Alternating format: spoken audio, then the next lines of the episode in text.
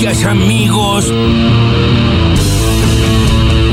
quienes abrazamos las banderas del peronismo y del oficialismo somos leales los 365 días del año y que cobra fundamental importancia el 17, por supuesto, octubre. Pero lo más importante es tener claro que la lealtad y las tres banderas que levantamos las levantamos todos los días eh, desde la militancia, desde una banca o en este caso desde el enorme desafío de conducir el Ministerio de Desarrollo Social de la Nación. Un punto de arranque es empezar a trabajar en ir descendiendo lentamente los planes sociales, fuerte y pronta del acompañamiento del Estado, en donde en los sectores más decimos estar por los últimos, tiene que ver con este bono que hoy está en el tapete porque será próximamente seguramente anunciado cómo y de qué manera seguimos sosteniendo a aquellos que no tienen ningún tipo de acompañamiento ni de transferencia que son los indigentes de la Argentina. Primero, los últimos.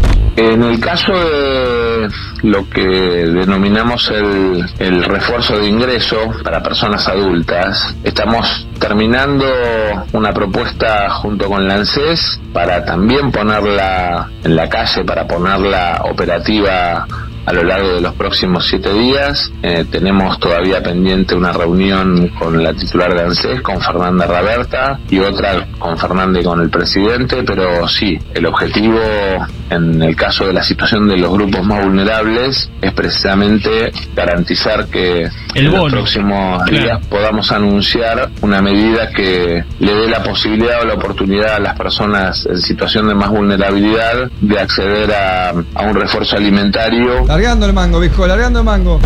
Me parece que no tengo derecho tampoco a anteponer eh, ni mi deseo ni mi voluntad. Será la fuerza política la que resuelva eh, del frente de todos quién es el, el que mejor representa y el mejor candidato para el próximo periodo. Yo lo que puedo decir es que hemos tomado este periodo de gobierno para elaborar un plan a seis años que el Frente de Todos asumió como propio. O sea que el plan 6x6 me trasciende de alguna manera. Después, obviamente, uno que está en la trinchera defiende, yo defiendo mucho lo que hacemos. Cuidarnos nosotros para cuidar a los otros. Tener ideas de cómo se transforma esta realidad que estamos viviendo. En el mundo no creen que nosotros podamos vivir con el 100% de inflación. Y sin embargo nosotros estamos pie acá trabajando, teniendo los gremios alineados en función de la democracia, es lo primero que nosotros conservamos y no queremos que por una cuestión económica o por una falla del tipo de cambio, o por lo menos yo lo que digo es esto, ¿por qué no inventan el dólar salario? Dólar de campo, dólar de esto, y el salario si no hay salario no hay nada, así que esto lo tienen que entender todos. Ese es un chanta de cuarta. ¿Persiguieron? ¿Te espiaron? Sí, sí. Eh, ¿A vos y a tu familia? Sí. ¿También a tus padres? También. ¿Es cierto? Tanto durante el kirchnerismo como durante el gobierno de Cambiemos. A mí también los dos gobiernos. Y entonces, durante el kirchnerismo llegaron a dejarme claro que sabían hasta la matrícula, la chapa patente de la Chevrolet Meriva en la cual mi mujer llevaba a los chicos. Sí, lo sé, y durante el macrismo sacaron fotos de mi casa, de mi auto, de mi, la casa de mis padres, mías, eh, hay videos, seguimiento, filmaciones, fotografías. En particular fueron cuando empezamos a revelar en el diario La Nación, por un lado, la participación en sobornos de Ángelo Calcaterra, primo de Mauricio Macri, y por otro lado, el eventual rol de Gustavo Arribas, titular de la AFI, también en una serie de movimientos de dinero vinculados a operadores brasileños vinculados con la Vallato. Ah, Yo sufrí tanta persecución, llevo 30 años, pero nunca como por parte de sectores de mi propio gobierno que hicieron un daño terrible. Y hay un caso bajo secreto de sumario, porque yo no quiero comprometer a todo grupo con el cambio, pero el daño que le hicieron a mi familia es ya irreparable. Así que. De su propio gobierno. El fuego amigo, sí, el famoso fuego amigo. Sí. Claro, y fue sí. el canciller, Fori, parte de eso. ¡Amigos nuestros! Tanto la doctora Carrillo como Hugo Alconadamón han dicho esto, que es muy grave, en un programa de televisión que usó el espionaje para perseguir periodistas. Y esto debe ser recordado. Ustedes recuerdan cuando en ese programa apareció la señora Haidt, ¿eh? este, rodeada de gente de los servicios de inteligencia, para denunciar a periodistas eh, por pedofilia. ¿no? Y en el caso del, del, programa Nacional de Gran, hubo un famoso episodio hace unos años en donde aparece de repente la señora Natasha Haidt denunciando a periodistas por pedofilia, que es una cosa muy jodida, es decir, eso no se hace. Bueno, te pidió disculpas, mi amorosa, te pidió disculpas. Bueno. La ESI, Educación Sexual Integral, ¿continúa en una presidencia de mi ley? No, no, así como voy a eliminar el Ministerio de la Mujer y también el INADI, que son mecanismos para la persecución de los que piensan distinto. ¿Anularías la educación sexual integral? Absolutamente, es un mecanismo por el cual lo que se hace es deformarle la cabeza a la gente. Digamos, en tu casa no te lo van a enseñar eso. La gran mayoría de la gente recibe adoctrinamiento, utilizan el colegio para lavar el cerebro, para perseguir a los que piensan distinto, para impulsar el socialismo. Esto es Gramsci puro. Yo pienso que vas a superar todo. Bueno, ahí el algoritmo eh, hecho declaración televisiva, que era Milei, ¿no? Eh, Sí. Diciendo lo que tiene que decir y el periodista preguntándole lo que tiene que preguntarle para que Milei diga eso. Claro. Si vos agarras a Milei y le decís, en tu gobierno vas a eliminar la ESI, ¿qué estás esperando? Dice que Milei diga esto, lo dice. Eh, al margen de que, por supuesto, no dejamos de recordar que es un diputado de la Nación y que... eh, es- candidato a presidente, ¿no? Sí, sí, sí, Y sí. Que todo lo que empieza como un chiste luego eh, no sabemos dónde termina, ¿eh? Sí, sí, sí. Y mm, no, uno no cree tanto en las encuestas, pero tiene, bueno, según las encuestas, tiene bastante intención de voto. Así es. Bueno, ¿qué cruces? ¿Qué cruces en la mesa de Mirta Legrand? Todo eh, se fue con- encadenando, ¿no? Fue, sí, de a poquito, ¿no? Eh, Por- Alconadamón carrió y después se sube Longobardia a los dos. Sí.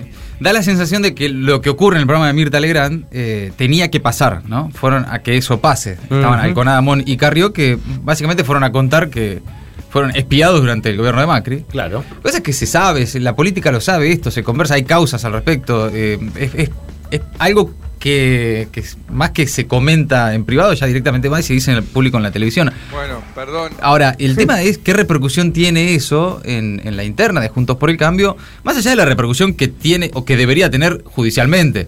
Salió Alberto Fernández a decir que algún fiscal serio debería actuar de oficio, pues la verdad que es una denuncia en público, en televisión, que por mucho menos tenés 70 abogados al día siguiente presentando denuncias en Comodoro Pi, si verdad. se tratara del kirchnerismo, eh, pero que habla de lo picante que está la interna en Juntos por el Cambio. Se están tirando con unos buenos carpetazos en la mesa de Mirta Legrand, que tampoco es una cosa que no sepa.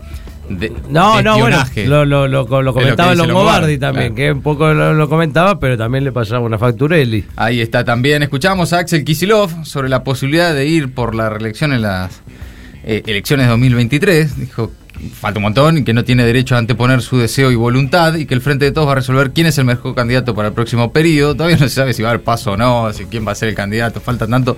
Pero escuchamos eh, entre las voces del día también a Sergio Massa y a Victoria Tolosa Paz, entre las voces destacadas del día en este 17 de octubre. Ahora las noticias en maldita suerte.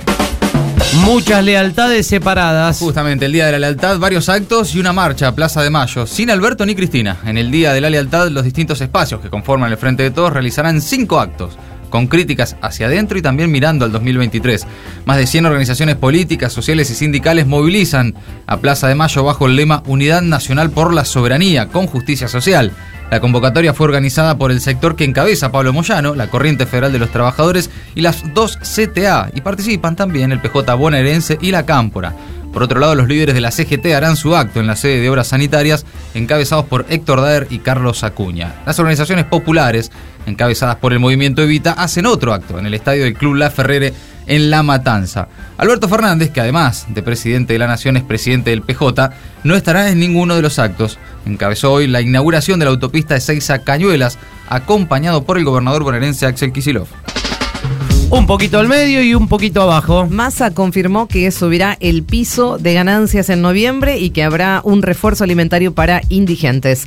El mínimo alcanzado por ganancias estará por encima de los 330 mil pesos y se anunciará en una reunión con organizaciones sindicales y el Poder Ejecutivo. Es para que los trabajadores no pierdan por impacto de la inflación lo que ganan por horas extras y aumentos en paritarias. Por otra parte, el ministro explicó que están terminando una propuesta junto con ANSES que se va a presentar en los próximos siete días, aparentemente, y que consiste en un refuerzo alimentario para los adultos más vulnerables, desempleados, sin planes y sin ingresos. El programa se financiará con lo recaudado por el dólar soja. Ahora son injustos. Precios justos. El gobierno descartó el congelamiento y avanza en un acuerdo con grandes empresas. Lo confirmó también Sergio Massa, quien detalló que el plan será de 90 días. Se trata de un trabajo conjunto de comercio con las empresas e involucra a más de 20 de consumo masivo que deberán incluir el precio del producto en el envase para garantizar el cumplimiento de los acuerdos a los que lleguen con el gobierno. Se trata, según Massa, de un plan más a largo plazo que el de precios cuidados. También en declaraciones radiales el ministro anticipó un plan de acceso a electrodomésticos con planes de cuotas fijas, atención, con foco en TV, celulares y acondicionadores de aire de bajo consumo. Achicando por un sueño. En línea con el FMI, agosto exhibió una contracción de las principales partidas, menos los salarios públicos. Las principales partidas ejecutadas por el gobierno sufrieron un recorte de entre el 6 y el 18% en agosto durante la medición interanual en línea con la reducción del déficit comprometido con el Fondo Monetario. La medición fue realizada por el Mirador de Actualidad del Trabajo y la Economía, integrado por economistas de la Universidad Nacional de Rosario y publicado por El Destape. Analiza las cuatro mayores erogaciones públicas, como por ejemplo jubilaciones, que descendieron un 6%, las de programas sociales, otro 26%, y los subsidios a energéticos, que se redujeron un 18%. Salarios públicos fue la excepción con un aumento del 11%.